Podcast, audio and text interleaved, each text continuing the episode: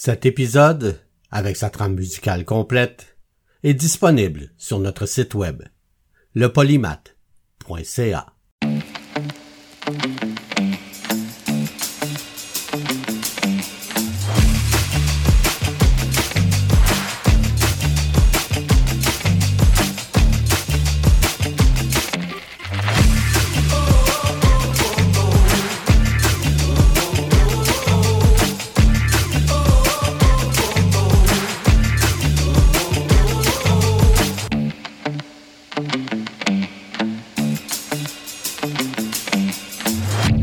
Le polymath avec Bruno Laberge.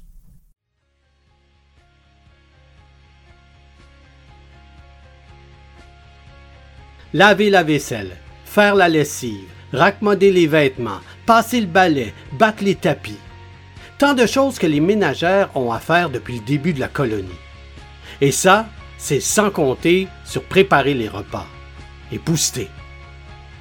Des tâches entièrement manuelles que se tapaient seulement les femmes pendant plus de trois siècles. Pas étonnant qu'un jour, une d'entre elles ait fini par en avoir plein son casse. Au polymath cette semaine, Anna Bissell, la reine du ballet mécanique.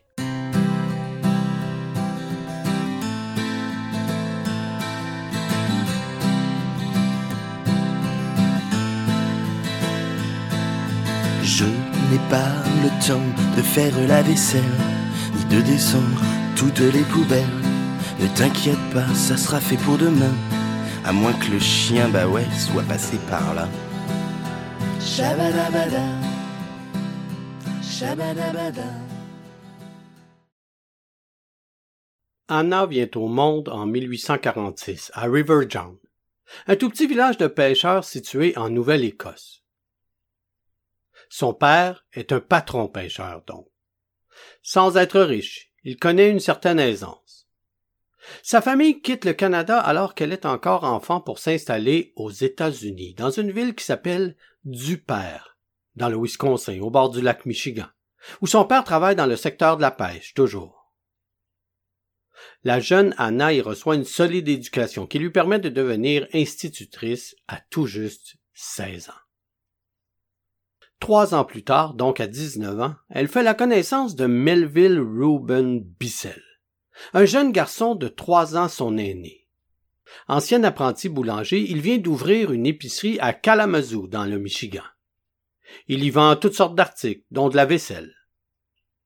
Les deux se marient en 1865. Tous les deux travaillent ensemble dans la boutique. Les États-Unis sont en pleine croissance depuis la fin de la guerre de sécession, alors les affaires vont très bien, sont très prospères. En fait, les affaires vont si bien qu'en 1869, les Bissell déménagent à Grand Rapids, une importante ville spécialisée dans l'industrie du bois et de la fabrication de meubles, à 80 km de Kalamazoo. Ils installent leur magasin d'articles de table et de vaisselle au centre-ville et emploient quelques commis. Leur vaisselle venue de Chine rencontre un franc succès auprès de la bourgeoisie et des classes moyennes de Grand Rapids. Homme d'affaires très avisé, Melville réinvestit une partie de l'argent gagné dans l'achat de l'eau de terre qu'il revend au fur et à mesure de l'expansion de la ville. Il empoche à chaque fois de confortables bénéfices. Tout va donc pour le mieux pour les époux Bissell, qui, en plus, ont maintenant quatre beaux enfants. Tout va bien, sauf cette sciure de bois qui agace tant Anna et qui l'oblige à toujours tout nettoyer. Anna n'y arrive plus. La sciure de bois qui sert à protéger les lots de vaisselle dans les lourdes caisses expédiées depuis la Chine se répand partout dès que l'on déballe les cargaisons. Il y en a dans tous les coins, sur le sol, sous le comptoir, et surtout en plein centre du magasin, où elle s'accroche aux mailles du grand tapis. Anna passe un temps fou, chaque soir après la fermeture, à tenter de la retirer avec un simple balai. Mais il en reste toujours. Elle a bien demandé à Melville de lui acheter un balai mécanique, mais celui qui l'a acheté, une sorte de balai articulé répondant au nom prometteur de Welcome, n'est d'aucune utilité. Il laisse au sol la poussière et les fines particules de bois. Anna n'a pas d'autre choix que de sortir le tapis et de le battre dehors, une tâche pénible et salissante.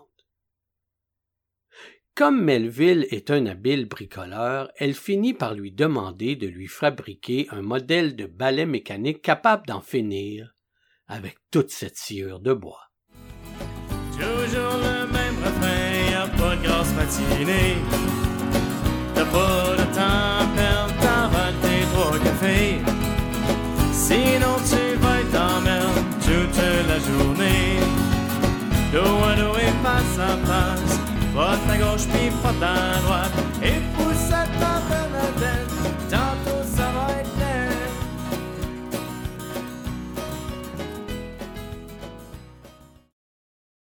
Le premier balai mécanique a été inventé en 1811 par un Anglais du nom de James Hume. Et il en existe une multitude de modèles, mais par rapport au procédé existant, l'engin mis au point par Melville est d'une grande simplicité et, surtout, d'une redoutable efficacité. Deux brosses rotatives fixées sur des rouleaux de bois ramassent et projettent les saletés à l'intérieur d'une boîte en bois fermée par un capot qui peut être vidé très facilement. Melville a trouvé la solution et c'est ainsi qu'est né le ballet Bissell en 1876.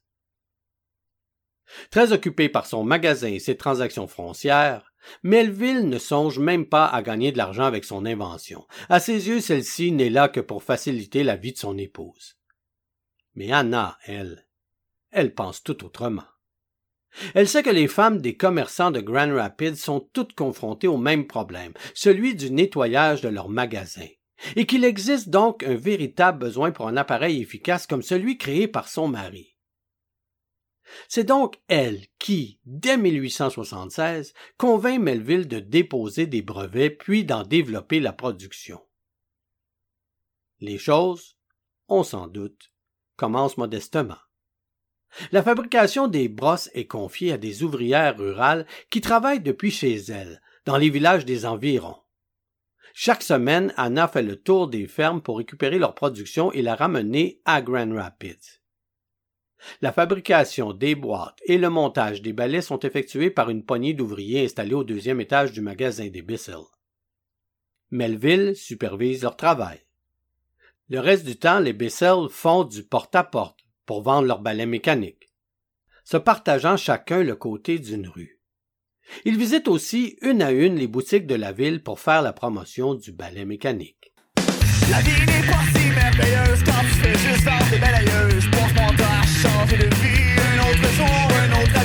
Vie, n'est pas si merveilleuse quand tu fais juste vendre des balayeuses. Pense mon temps à changer de vie, un autre jour, un autre avis. Mais encore là, je suis gars, j'ai des projets, j'ai des idées. Ça paraît pas, c'est mon complet, j'ai une histoire à raconter.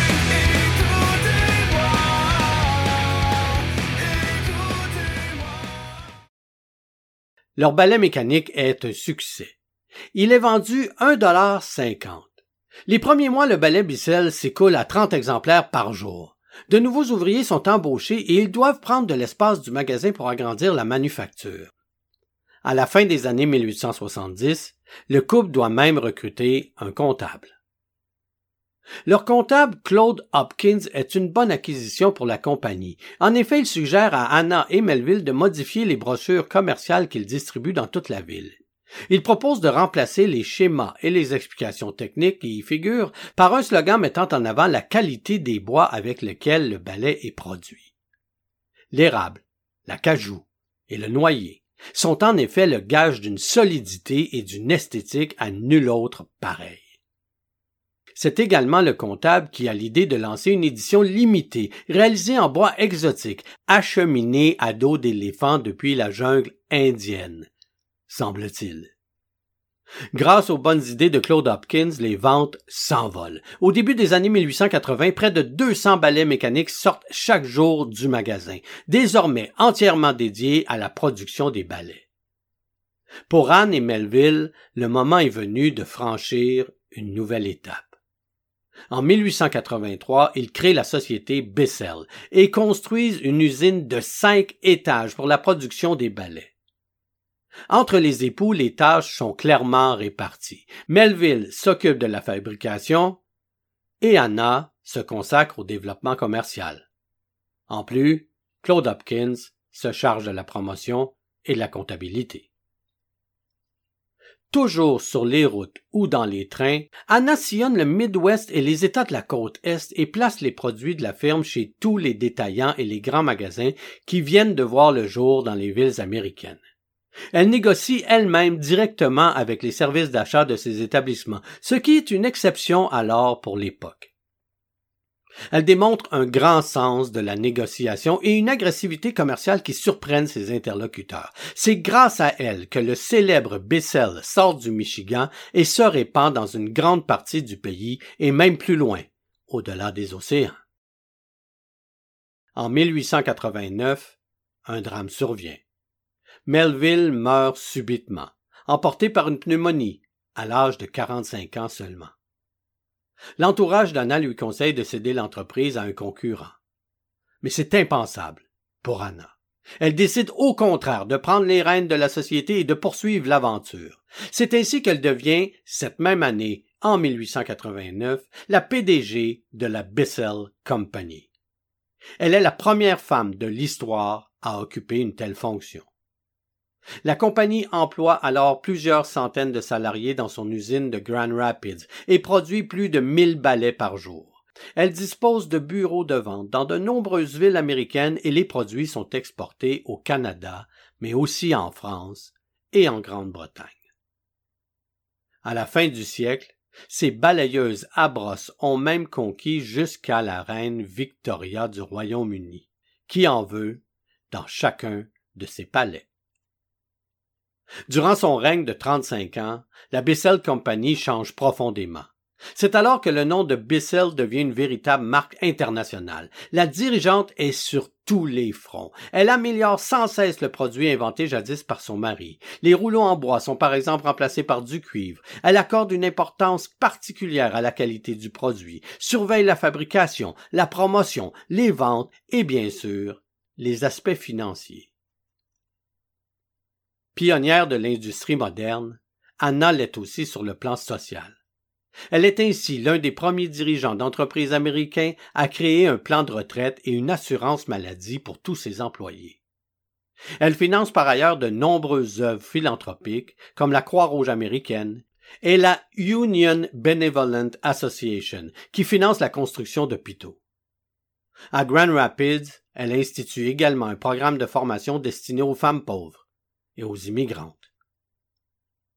À la veille de la Première Guerre mondiale, l'entreprise a ouvert des bureaux de vente dans 22 pays et édifié de nouveaux sites de fabrication à Toronto, à Londres et à Paris. À la fin des années 1910, elle décide d'introduire la fabrication en série de la standardisation des pièces dans son usine de Grand Rapids. Elle accélère alors la production et réduit aussi sensiblement les coûts de production c'est la révolution industrielle mise en œuvre par Henry Ford dans son usine de Détroit, qui a sans doute servi de modèle à Anna Bissell. Elle dirige la société jusqu'au milieu des années 1920. À l'aube de ses 80 ans, elle transmet le flambeau à son fils Melville Bissell Jr. Lorsqu'elle se retire, un nouveau marché est en train de se développer, attisant la concurrence entre les fabricants. L'aspirateur électrique. Anna, elle, meurt en 1943, à l'âge de 97 ans. pied à pied sur des chemins en ça La voiture, je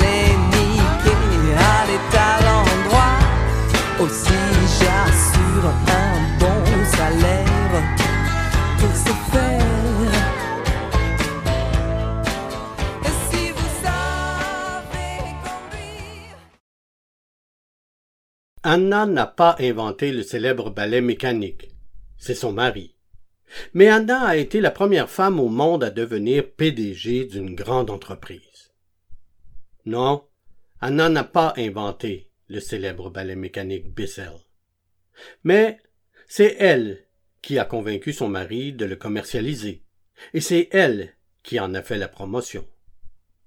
Non, Anna n'a pas inventé le célèbre ballet mécanique, mais c'est elle qui a fait évoluer l'entreprise familiale pendant 35 ans, alors que c'était exceptionnel qu'une femme soit voyageuse de commerce et parle d'affaires avec des hommes.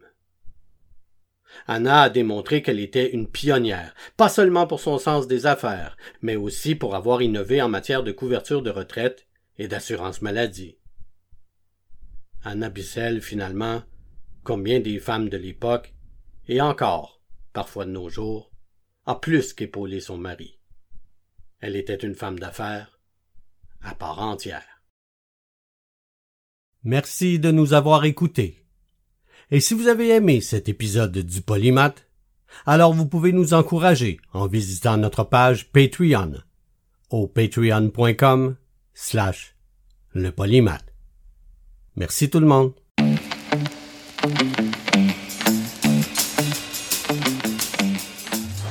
Le Polymath est une production de CKIA FM.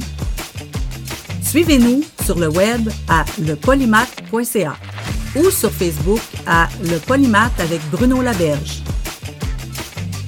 Vous pouvez nous écouter en direct tous les dimanches à 11h au ckiafm.org ou en tout temps sur votre plateforme de balado favorite.